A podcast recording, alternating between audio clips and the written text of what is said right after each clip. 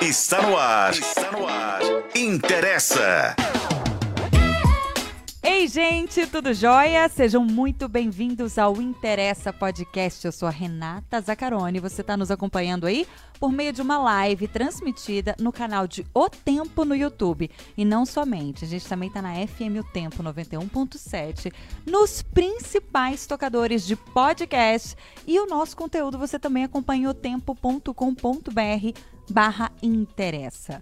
Hoje, o tema do dia é Autismo na vida adulta.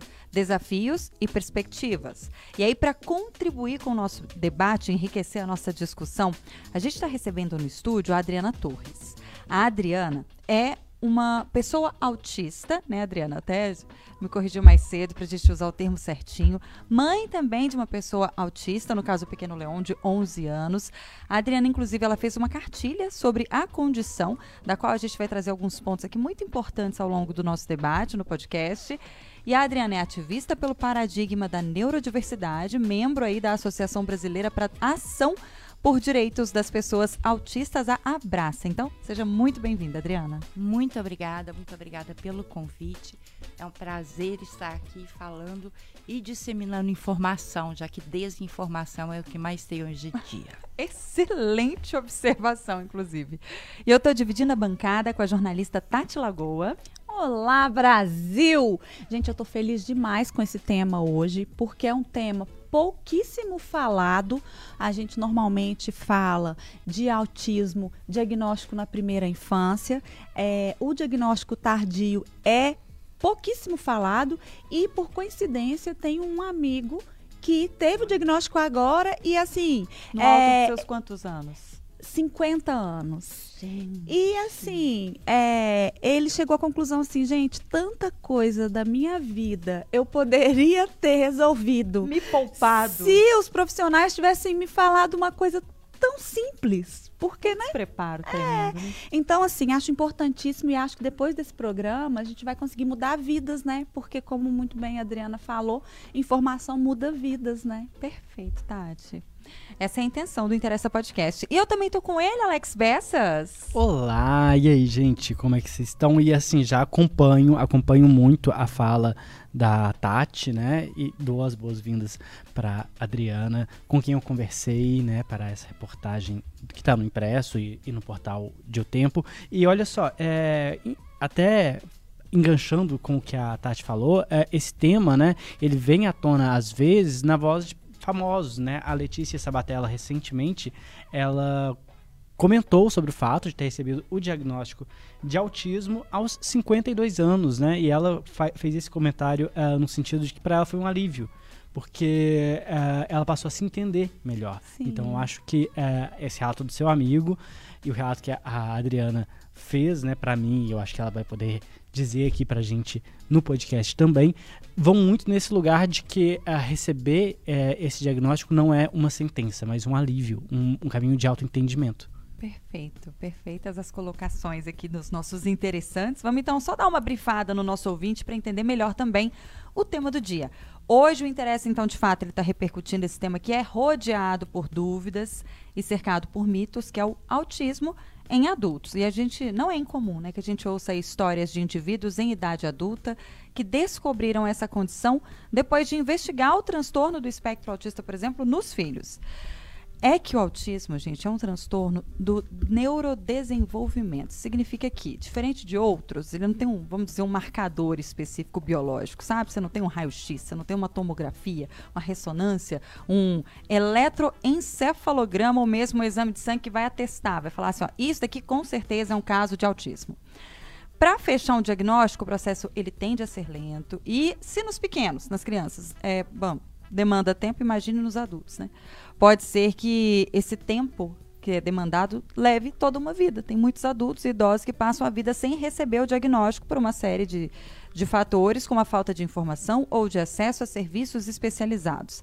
A discussão sobre o transtorno do espectro autista na fase adulta é restrita, mas não significa que as pessoas deixem de fazer parte né, do, do espectro com o avançar dos anos, né? ou então que a pessoa com autismo vai envelhecer O autismo é uma condição para a vida toda e compreender o funcionamento de cada fase na vida é fundamental para a gente garantir a qualidade de vida e a inclusão social das pessoas.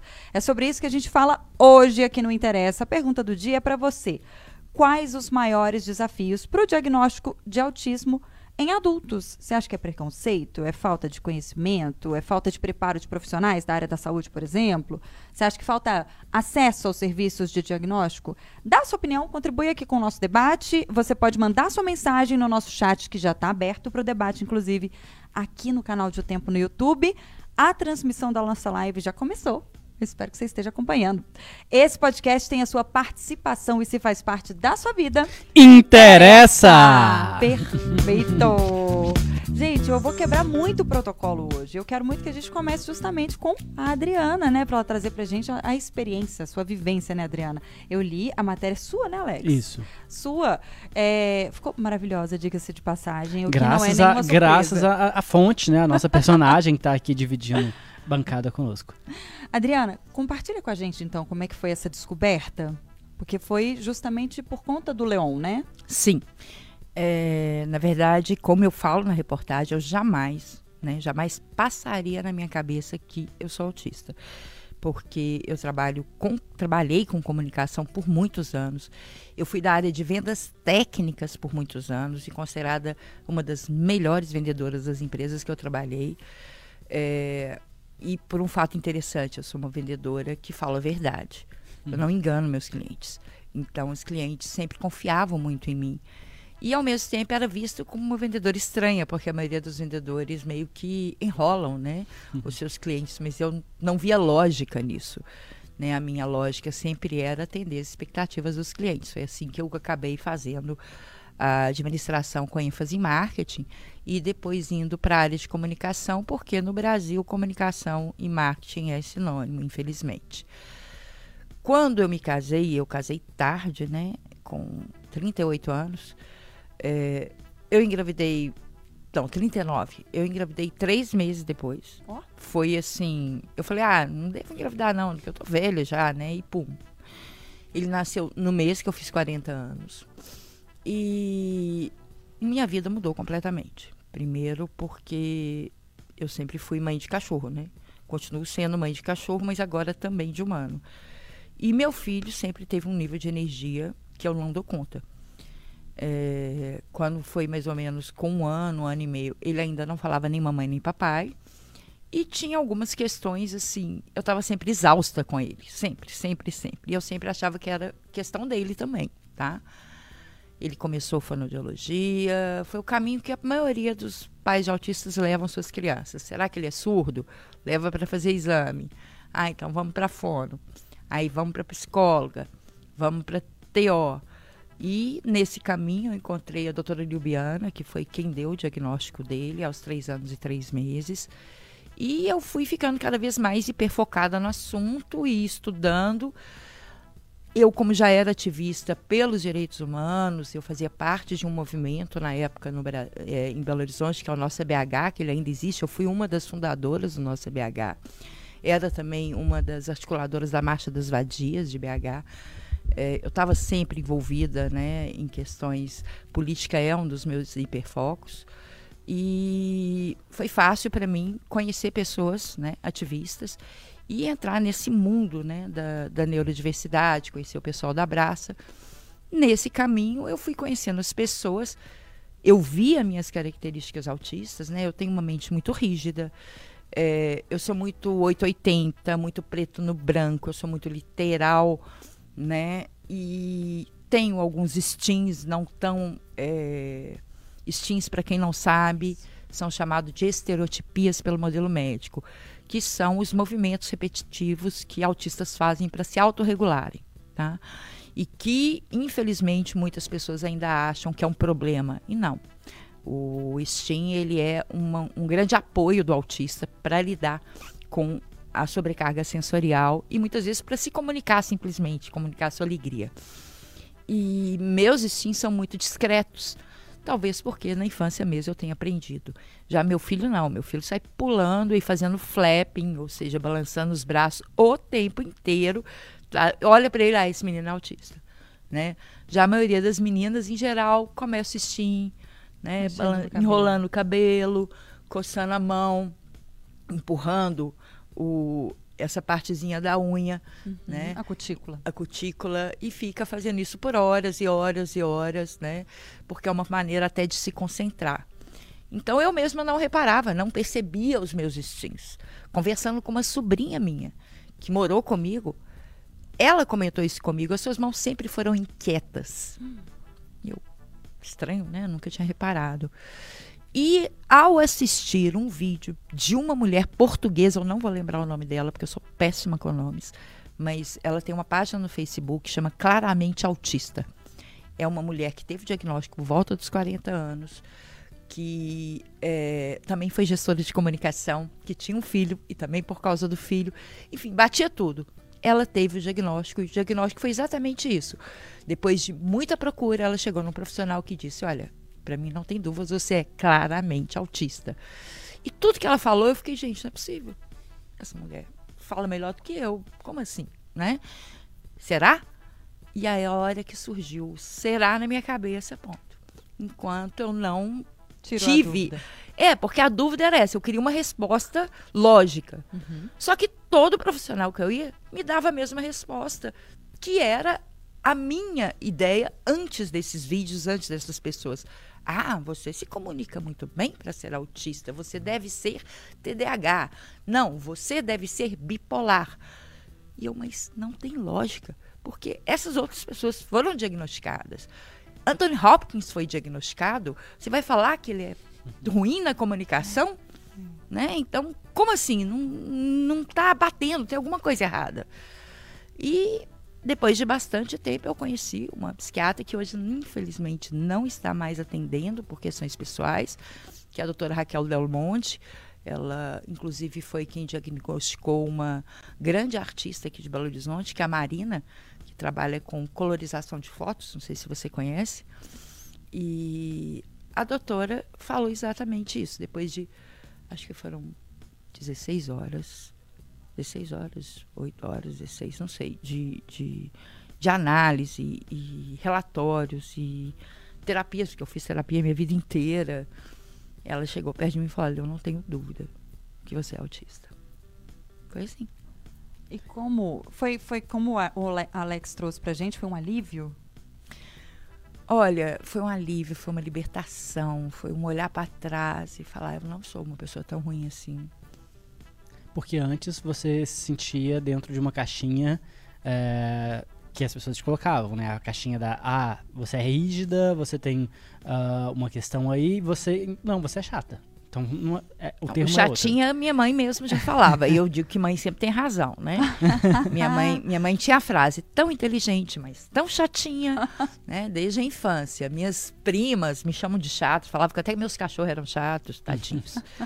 É, mas acho que o que mais doía realmente era a questão da relação com as pessoas, sabe? Porque no trabalho eu sempre fui muito dura, muito rígida, muito cheia de regras. Eu tinha um- até um rapaz que me chamava assim, Adriana, dona das regras. É, E era muito difícil. Eu começava a fazer amizade, todo mundo gostava de mim no início. Mas quando ia tomando intimidade, a intimidade é uma, né? Uma porcaria mesmo. é, de repente eu falava alguma coisa que aquela pessoa considerava ofensivo e a pessoa sumia. E foi assim a vida inteira. A vida inteira, namoros, amizades. E eu tava sempre olhando para mim e me sentindo a pior pessoa do mundo. Solitário, né? Solitário demais, mas mais do que solitário, era um tapa na minha autoestima todo dia, todo ano.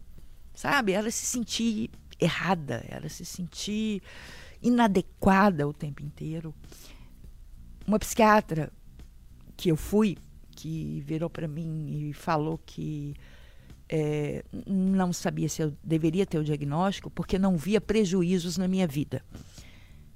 E eu fiquei parada pensando: como a gente pode eh, criar uma régua do prejuízo da vida do outro? Exatamente. né? De onde ela tirou isso? Eu tenho depressão refratária, eu tomo medicação, mas nada cura minha depressão. né? Eu tenho transtorno de ansiedade generalizado, eu tenho síndrome do pânico de direção. Isso tudo não é prejuízo bastante? É, é curioso que é, os dados que se tem é que a- o diagnóstico tardio ele, ele vem com essas consequências, né? É muito comum que as pessoas que não tiveram esse diagnóstico, que ficaram lidando com a culpa de ah, eu, eu tenho algo de errado comigo, por que, que sabe, por que, que eu, eu tenho que lidar com isso e com isso sempre, por que isso se repete na minha vida? E como não tem nome para isso, e esse isso é uma grande incógnita, essa pessoa fica ansiosa, ela fica querendo se policiar demais, e isso Represa emoções também, ao, né? a longo prazo gera repercussões, né? E es- esses quadros, né, que a Adriana está trazendo, são comuns em relatos de pessoas que são diagnosticadas tardiamente. E é olha muito importante-. Se a, gente, se a gente parar para pensar assim, é, quando a gente fala da depressão, da ansiedade, tudo isso, se você cai na mão de um profissional que não entende muito do assunto, ele vai te colocar em uma outra caixa que não é sua, vai começar a te medicar, por exemplo, como bipolar. Porque é uma característica de bipolaridade. Ah, então peraí, o seu problema então é a depressão, é a ansiedade. Tem hora que você dá conta de fazer isso, tem hora que não. E aí, é, até respondendo a pergunta lá daquele início, né, que Renata trouxe. O que que O- falta? O né? que que falta? Gente, é, para mim o que está mais gritante aqui, tem, tem duas coisas mais gritantes. Uma é o despreparo dos profissionais, porque uma coisa é um leigo olhar e falar, "Ah, eu não entendo, porque é, nós temos dificuldade mesmo, Uhum. né? Nós não estudamos o assunto, então é Uhum. claro que nós não vamos saber nomear. Mas o profissional que estudou, que a gente entrega a nossa vida na mão dele, fala assim: me ajuda a identificar o que está acontecendo comigo. é. Aí um profissional olha e fala: ah, porque a sua característica. Então, isso é o que é, mais me incomodou. Só que o segundo ponto mostra o quão preconceituosos somos, que aí até esse ponto que eu queria entrar com a Adriana é, nessa fala, porque é o seguinte. É, colocamos as pessoas em caixinhas, então é mais ou menos assim.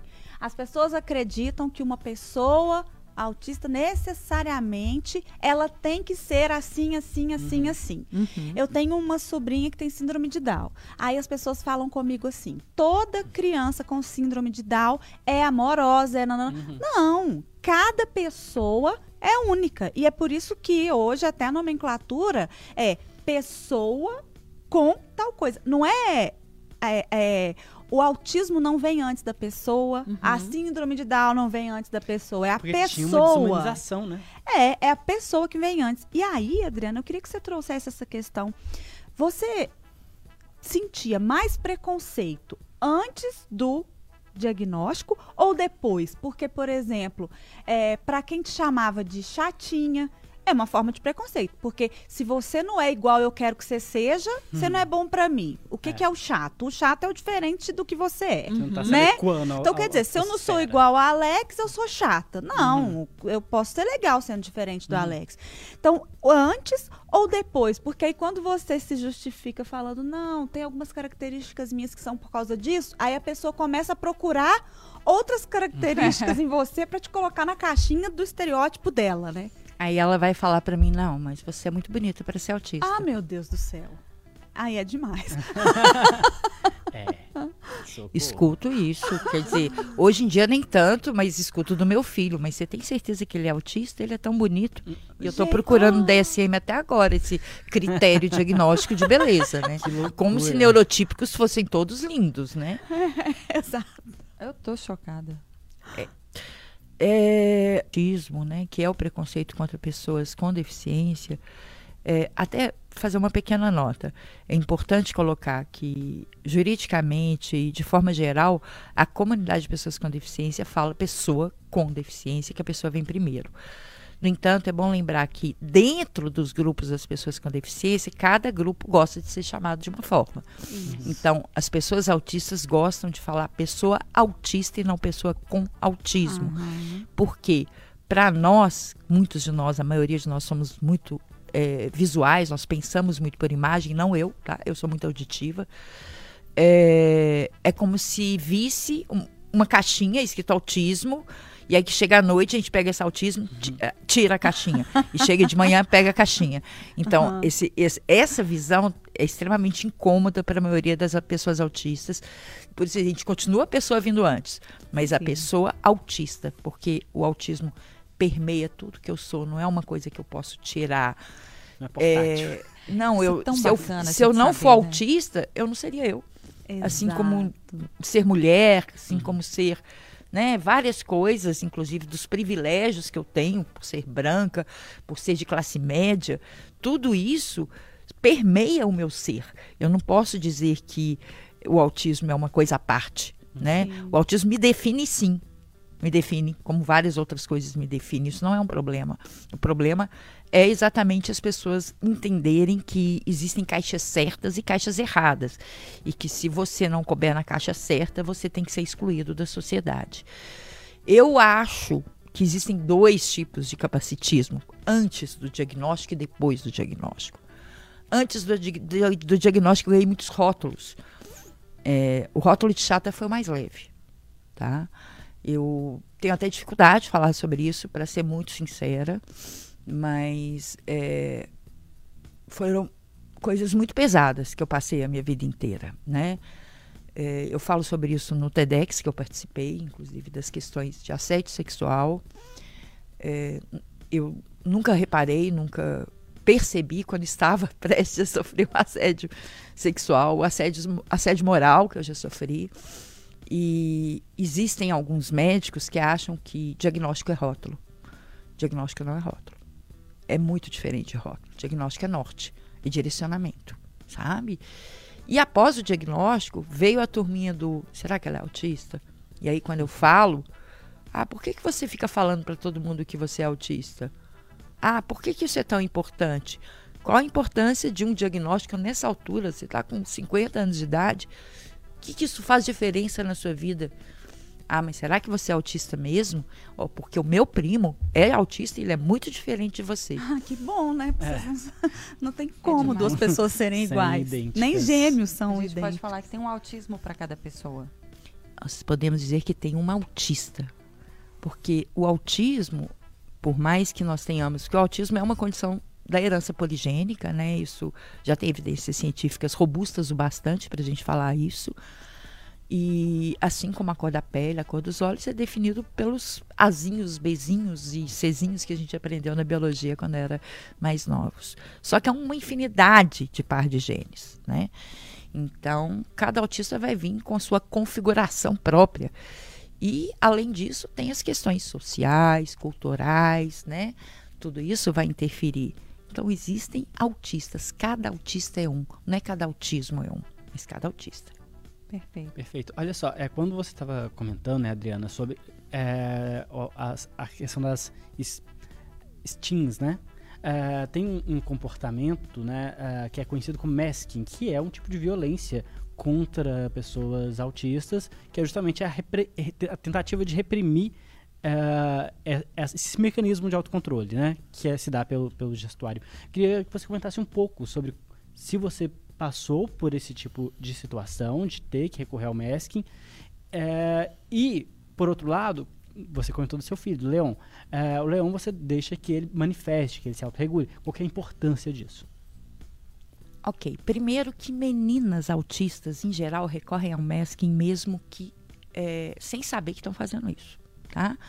Porque elas têm uma capacidade gigantesca, elas não, não é eu, né? Nós tem uma capacidade gigantesca de imitar outras meninas. Então, a gente se sente fora da curva, a gente se sente deslocada, a gente começa a reparar. Ah, é assim que uma menina tem que fazer? Então é assim que eu vou fazer. Claro que nem sempre a gente consegue, né? Eu, por exemplo, sempre tentei fazer algumas coisas que impossível, né? Ter um caderno bonito, cheiroso, é, ser uma pessoa que consegue usar determinadas coisas. Eu não sou uma pessoa que lido bem com coisas muito delicadas, né? Eu tenho cérebro muito lógico, muito focado, e não quer dizer que não tenham autistas que lidem bem com essas coisas. Tô falando eu, Adriana, essa única autista aqui que não falo por nenhum outro, tá? É, então, assim, eu sou ótima para lidar com coisas que normalmente meninas não lidam, né? Hoje meu hobby pri- principal é marcenaria. Ó. E o hobby principal do meu marido é que ele só começou a existir no DSM na década de 80, se não me engano, 70, 80. E então na época existiu depois a síndrome de Asperger, que pegava esses autistas como eu, de nível de suporte 1, né? Só foi existir o transtorno do espectro do autismo nos manuais, é, como nós vemos hoje, a partir de 2010, É 2012. muito recente. Então, Muito assim, realmente é difícil você cobrar de muitos profissionais o conhecimento que alguns já têm, né? E principalmente antes, o autismo tinha uma caixinha mínima que foi criada pelo Kanner. Né? Em 1940, 43, ele investigou 11 autistas, meninos, e destes 11 autistas, todos eram muito parecidos. Ele não aceitava nada que fosse muito diferente daquele grupo. Ele se orgulhava de dizer que ele eh, não aceitou várias crianças com epilepsia, por exemplo, e hoje nós sabemos que um terço dos autistas tem epilepsia. Olha só. Então, assim, Nossa. a caixinha que Kanner criou, ela era mínima, cabia quase nenhum autista. E ainda teve a questão do machismo dele, né? De dizer que aqueles, aquelas crianças eram autistas porque as mães eram geladeiras, eram intelectualizadas demais, frias demais. Meu Deus. E é interessante porque a maioria da- das mães dessas 11 crianças, na década de 40, elas tinham um curso superior. Então, para ele, aquilo ali era, aquelas mulheres eram frias. Não passou na cabeça daquele ser. Peraí, essas mulheres são diferentes, né? Aham. Será que elas não são autistas? Eu acho que tem um ponto aí que, que eu queria já puxar também, é que a Adriana está comentando eh, dessa desinformação, que inclusive permeou aí, né, os círculos acadêmicos, estudiosos e tudo mais, e que continua muito presente hoje, né? Eh, Atribui-se muito eh, o autismo a uma série de questões, seja essa ideia de não, essa mulher é uma geladeira, então, né, é um problema, mas eh, eu queria que você falasse um pouco sobre, para desmistificar mesmo, eh, já que você já comentou que o autismo tem uma origem genética. Mas É. as pessoas inventam, bebe leite. Ah, e tá- tá- a criança é autista porque bebeu leite. Sabe? E na Meu Deus. cartilha que ela fez, tem na cartilha uma parte bem Fantástica. interessante, até para deixar a indicação para quem se interessa pelo assunto, falando o que não é causa do autismo. É, eu acho que esse é o ponto. Fala não, pra é gente o que incrível. não é causa. É, a gente chegou à conclusão que engravidar causa autismo, gente. Eu sinto lhes dizer, porque é tanta coisa que o pessoal inventa. Então, é o glúten, é a caseína, é Vacina. a vacina. Não, a Nossa. história da vacina foi trágica. Mas a história da mãe geladeira foi tr- trágica, porque um, psica- um psicanalista da época, o Bruno Bertelen, que divulgou essa questão do Kahneman, Kahneman depois até escreveu um livro pedindo desculpa para as mães, tá? Não. Eu não desculparia, não. Eu também não. Fala, você Eu não desculpo ele prejuízo? por várias outras razões. Mas o Bruno, que divulgou isso, graças a ele, centenas de crianças foram retiradas das suas mães para serem salvas delas. Isso é muito sério, muito, Muito grave. Depois veio Lacan e veio falar da mãe crocodilo. Ou seja, a mãe superprotetora, aquela que engole a criança. Isso também causa autismo. Né? Ou a gente é, é frio com a criança e causa autismo, ou engole a criança e causa autismo.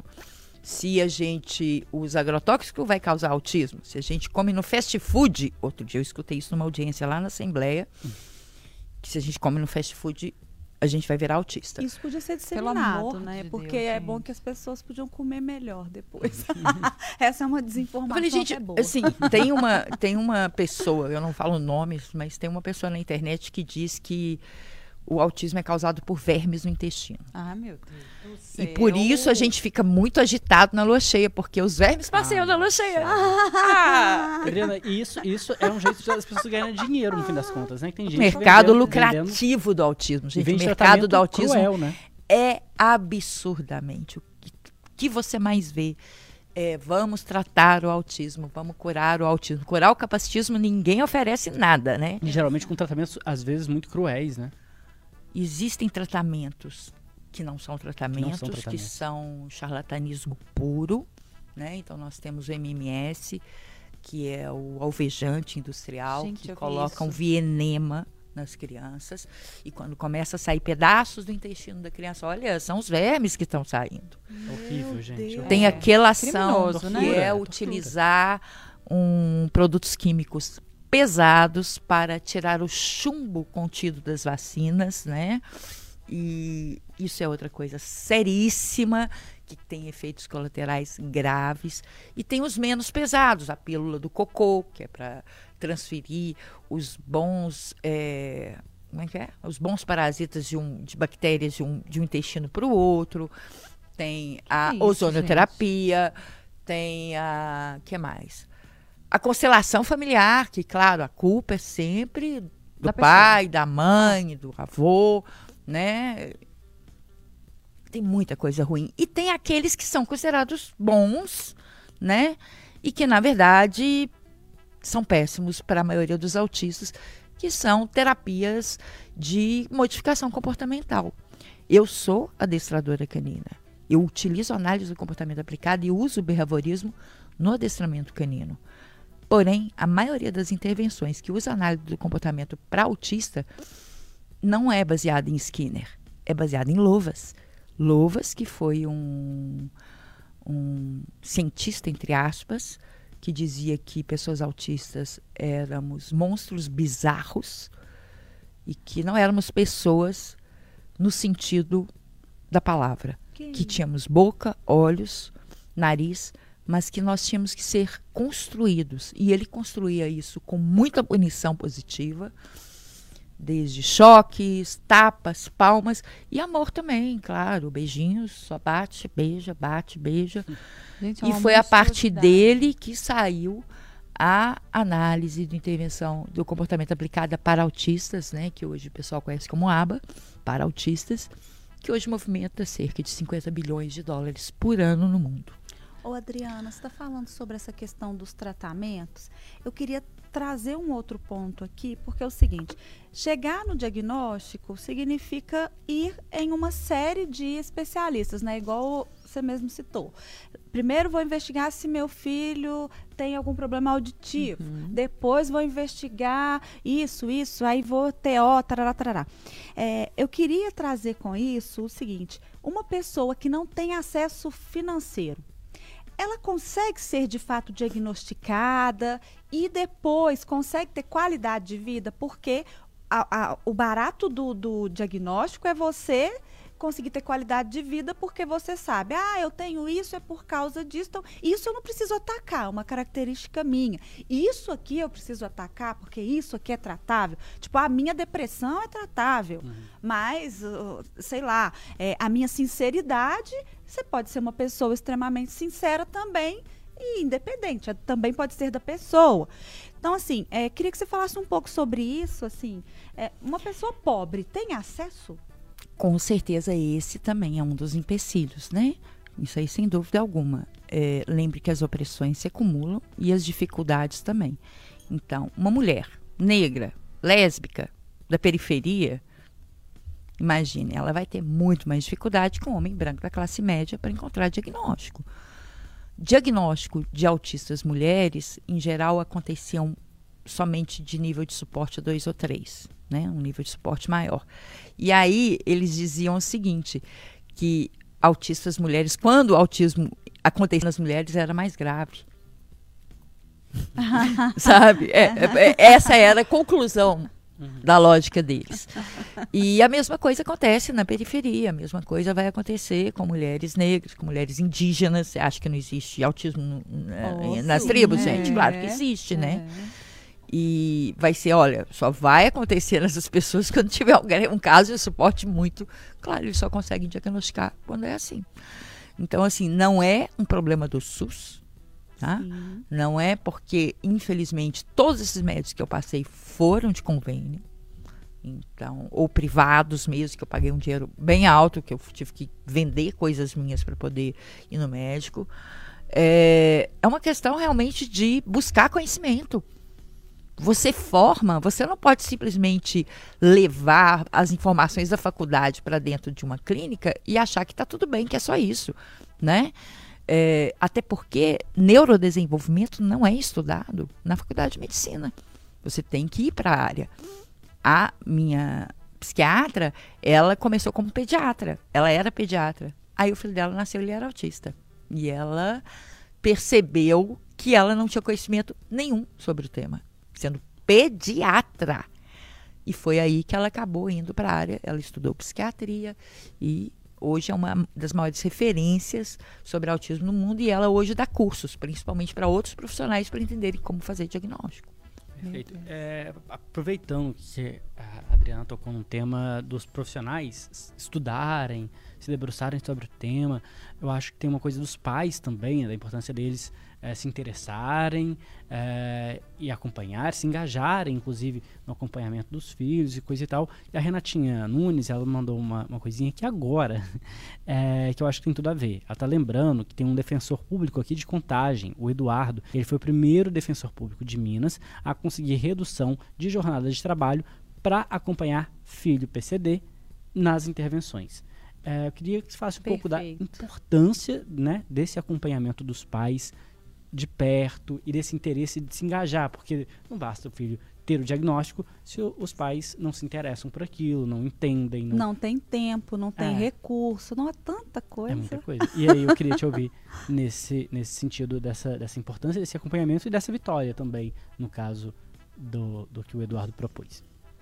Bem, muito bacana, né? Nós também temos algumas pessoas na Defensoria Pública em BH que têm feito um trabalho muito bacana, inclusive o doutor Renato que é pai de uma criança autista, a doutora Fernanda, que é mãe de um rapaz, um menino autista, e acaba que não tem jeito de separar, né, gente? Por mais que a gente queira, então há, uma dedicação grande para que a gente consiga realmente direitos, né, e acesso a esses direitos, porque é isso que a CDPD fala. O que, que é deficiência? A deficiência, ela não é do indivíduo, ela é o resultado da interação daquele indivíduo com um ambiente que impõe barreiras, principalmente atitudinais, para que a gente possa acessar os nossos direitos.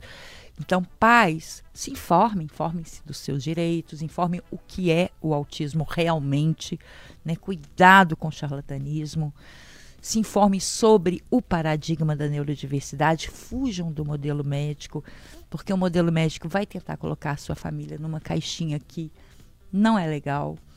Tentem compreender que ser diferente é um benefício, uma dádiva da natureza.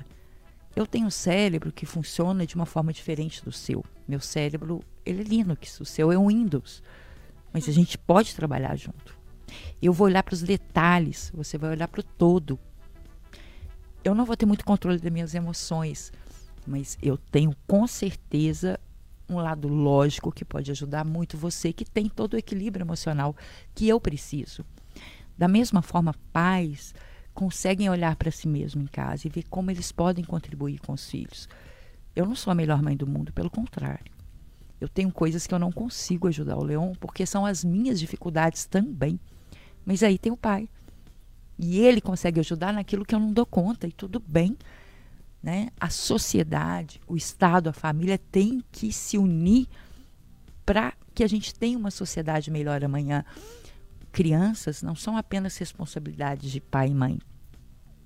São responsabilidades de todos, se a gente quer ter uma futura geração, se a gente quer que a sociedade continue. E é interessante que o animal humano é um dos poucos que vai contra a perpetuação da espécie. Todo animal tem um objetivo. O objetivo é perpetuar a espécie. O animal humano vai contra. Incrível. Então, pais e mães, a importância de vocês estarem presentes na vida dos filhos, de lutarem contra o bullying nas escolas, como meu filho sofreu esse ano, de ficar atento, mas principalmente partir da premissa que o seu filho, a sua filha, ele tem competência plena. E se ele não está aprendendo, se ele não está feliz, é o ambiente que o cerca que está causando isso. Não é culpa dele. E só um parênteses, né? Quando você fala, eu não sou uma mãe perfeita, Ninguém é, né? Porque o que, que é a mãe perfeita? Hum. Se você fica 100% por conta do filho, você está errada. É. Se você sai, você está errada. Enfim. Uhum você ou você vai ser mãe, a mãe geladeira ou a mãe, é, a mãe crocodilo, é, você escolhe. Você virou mãe, você está errado, independente das suas características. Então, bem-vindo ao clube dos Não errados. Importa o que você faça.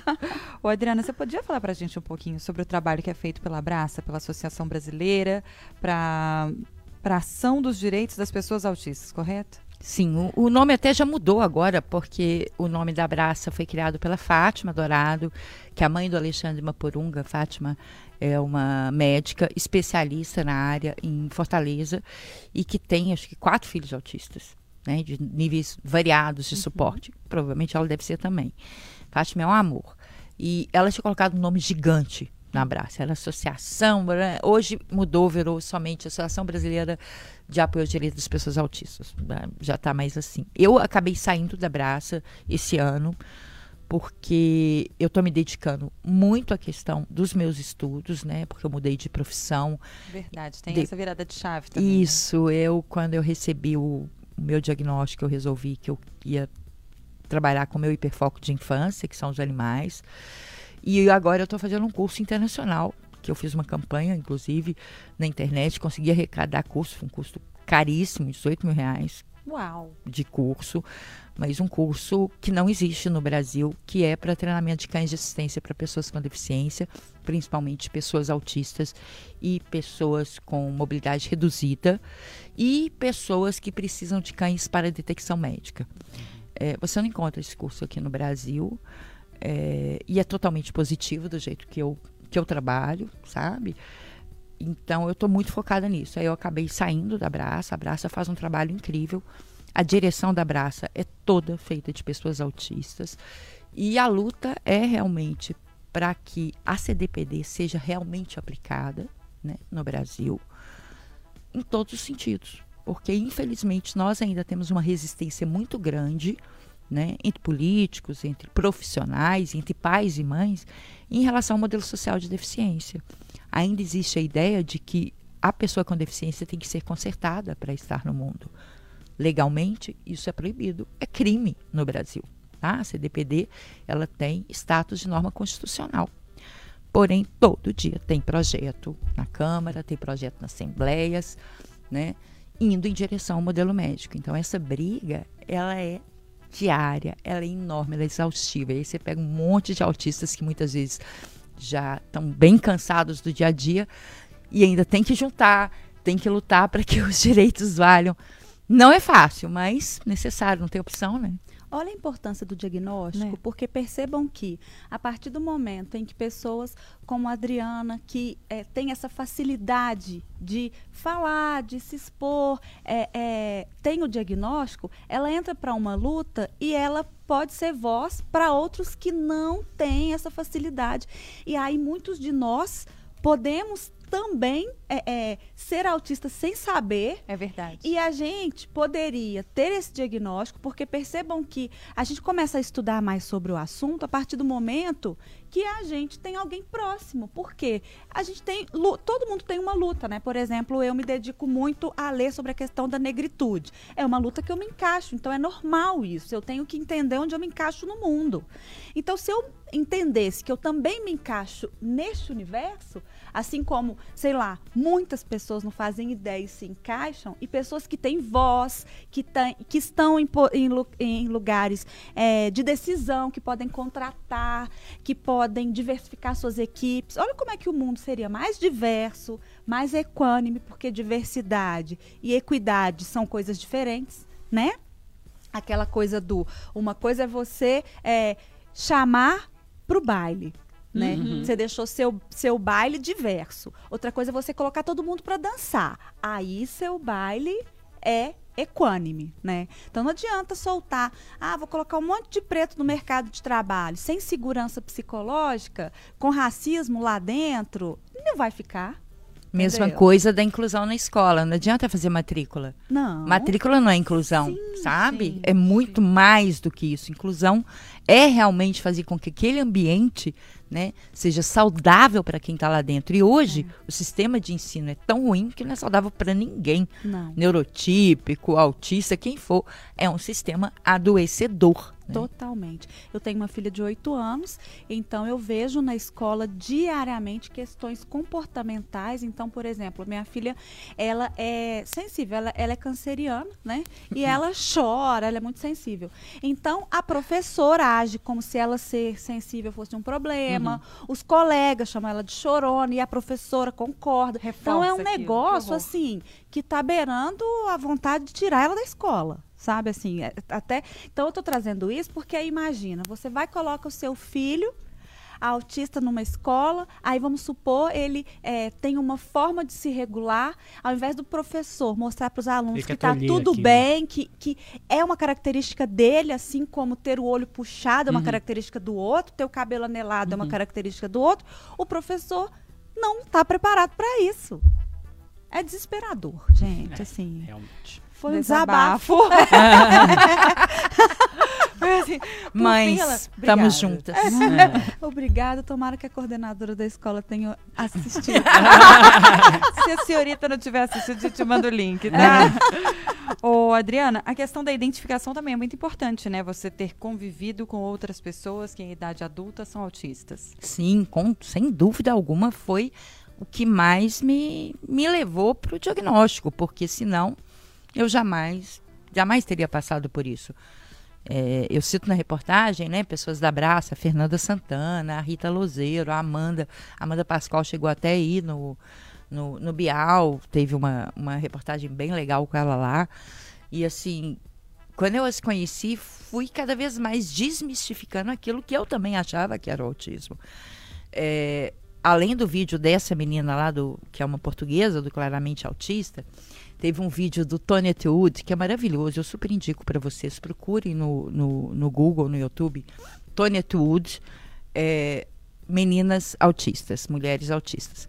E ele dá várias dicas a respeito, porque tem gente que acha que autista é um ser de outro mundo, né? Ah, ele vive no seu mundo e é, é um ser alienígena. Ah, mas se você tem essa característica, eu também tenho. Gente, as características das pessoas autistas não são tão diferentes, né? Vamos dizer, o que, que é o autismo? O autismo é uma condição da neurodiversidade humana, né? E que mostra as diferenças, principalmente nas questões sensório-motoras. Então, você tem a tríade, né? Onde você tem normalmente uma comunicação muito marcada por literalidade, uma comunicação eh, quando é falada, tá? Eh, marcada pela falta de consciência de que existe turno de voz, então eu acabo interrompendo os outros, eh, desculpa, faz parte. Eh, você tem uma interação social muitas vezes eh, difícil entre neurotípicos e autistas, tá? Autistas e autistas, a, a comunicação flui muito melhor. Você tem mov- os movimentos repetitivos, né? Que são formas do autista se autorregular. E você tem os interesses restritos. Autistas somos especialistas, não somos generalistas. E é generalista e neurotípico, quer falar sobre tudo mesmo sem saber do que está falando. né? Eu falo sobre três ou quatro assuntos somente acabou. Mas, Mas são super bem. assuntos Mas aula. que eu né? estudo profundamente para falar. Eu não falo de nada que eu não sei. Eu fico impressionada com a capacidade que neurotípico tem. Eu até tenho amigos que são neurotípicos, coragem, gente, né? sério. Agora Mas a coragem que tem de falar sobre tudo quanto é assunto sem nunca ter lido uma, uma, uma linha a respeito. Gente, que vergonha. É, é muita cara de pau. Coragem. Mas, tirando a quest- essas questões, todas as nossas características são iguais. Então, o Tony, ele fala, ele cita, é muito comum em meninas autistas ter como hiperfoco os animais, tá? Não é igual o menino autista que normalmente tem é, hiperfocos bem diferentes de meninos neurotípicos. Meu filho, por exemplo, tem hiperfoco em astronomia, geopolítica e... Agora ele está com um pouco de hiperfoco no galo, mas é culpa do pai. Mas dá pra mudar. Mas é culpa do pai. Mas dá, dá pra- é, Mas a paixão dele mesmo é astronomia né, e geopolítica. E um menino de 11 anos que dá aula sobre astronomia. Pensa. Ele fala coisas que eu fico assim, a mínima ideia do que ele está falando, nunca foi meu hiperfoco. Mas nesse vídeo ele dá uma, um exemplo. Qual que é a diferença de uma menina não autista, que gosta de animais, e uma menina autista que, que, que gosta de animais? A menina autista vai querer dormir com seu cavalo na estrebaria. a intensidade desse interesse. É, um- é realmente uma coisa assim que a pessoa não autista não tem ideia. Eu posso ficar o dia inteiro sem comer, sem ir no banheiro, sem. É capaz de eu parar até de respirar para poder focar naquilo que eu tô com aquilo na cabeça. E às vezes até ado- adoecedor, tá? Muitas vezes leva a gente até uma síndrome de Burnout, porque a gente não consegue fazer nada além disso. E tem outras coisas também, como deixar tudo cair da mão, como sempre me acontece, perder tudo né, na casa, porque minha cabeça só pensa naquilo. Eu vou conversar com todo mundo a chatice. Eu só vou falar daquele assunto e daquele assunto. e vou repetir um milhão de vezes a mesma coisa, porque é aquele assunto que está na minha Te cabeça né? né? Eu não tenho outro interesse. Aí eu vou sair com a turma, a turma vai falar cada um de uma coisa e eu vou estar lá. Entediadíssima. Aí você volta e fala, meu "Mas espírito voltando sai. aqui, Meu espírito vai embora, a pessoa tá lá conversando comigo, meu espírito saiu. Aí eu tá, Adriana, tá entendendo? Eu, Tô, mas e o hiperfoco, tarará? mas você viu o que aconteceu? Não, porque eu tô fazendo o curso de adestramento. Mas agora eu vou fazer um parênteses aqui importante. As pessoas que têm preconceito, eu quero perguntar o seguinte: olha aqui. Quem não quer ter ao seu lado alguém que, por exemplo, vamos pensar no mercado de trabalho. A pessoa se dedica tanto, tanto, tanto, que fica super especialista, que vai dar aula, que vai ajudar todo mundo, que vai ser correto ali.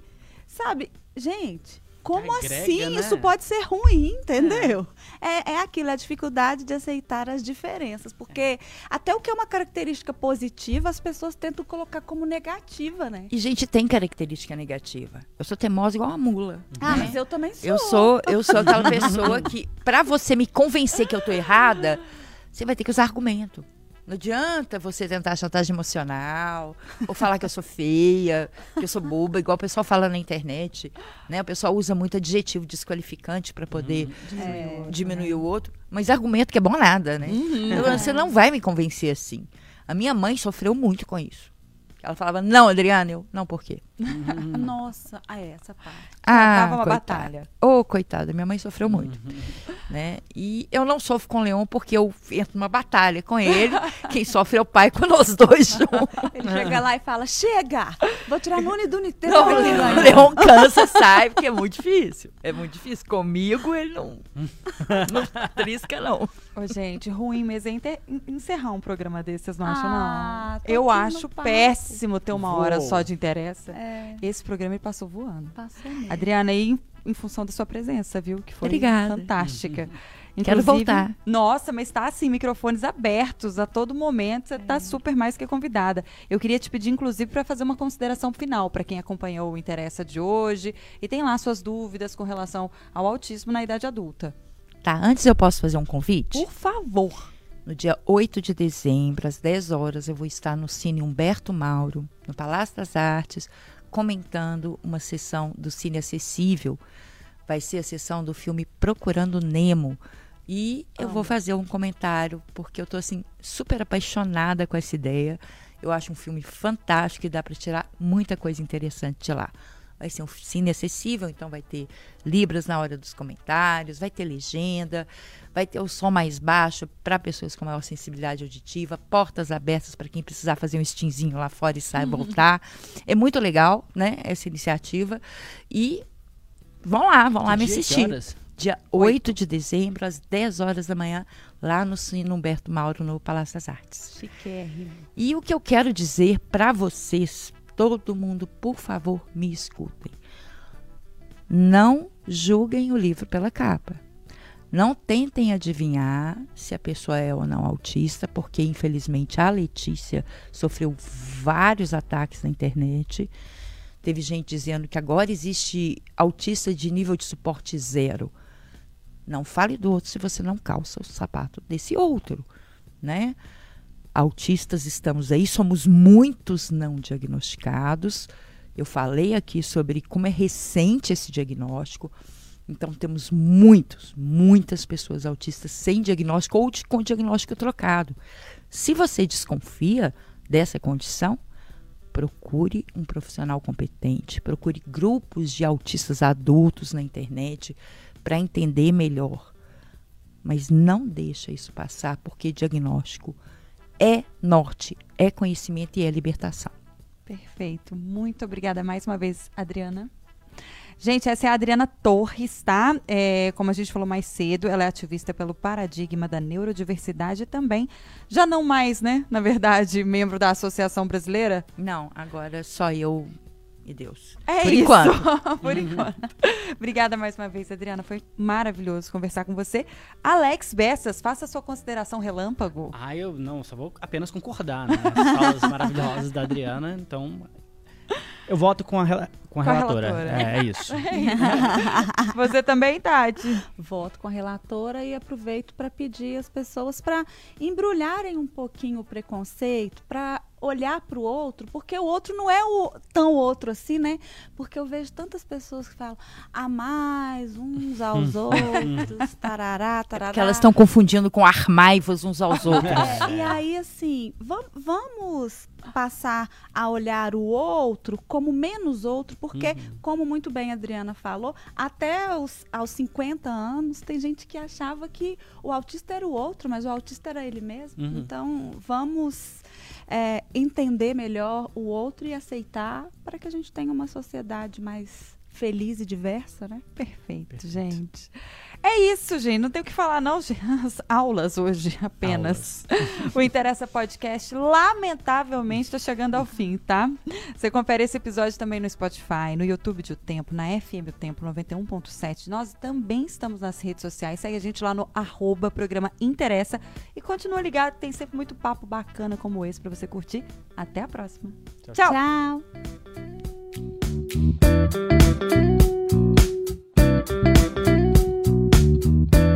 Na FM o Tempo.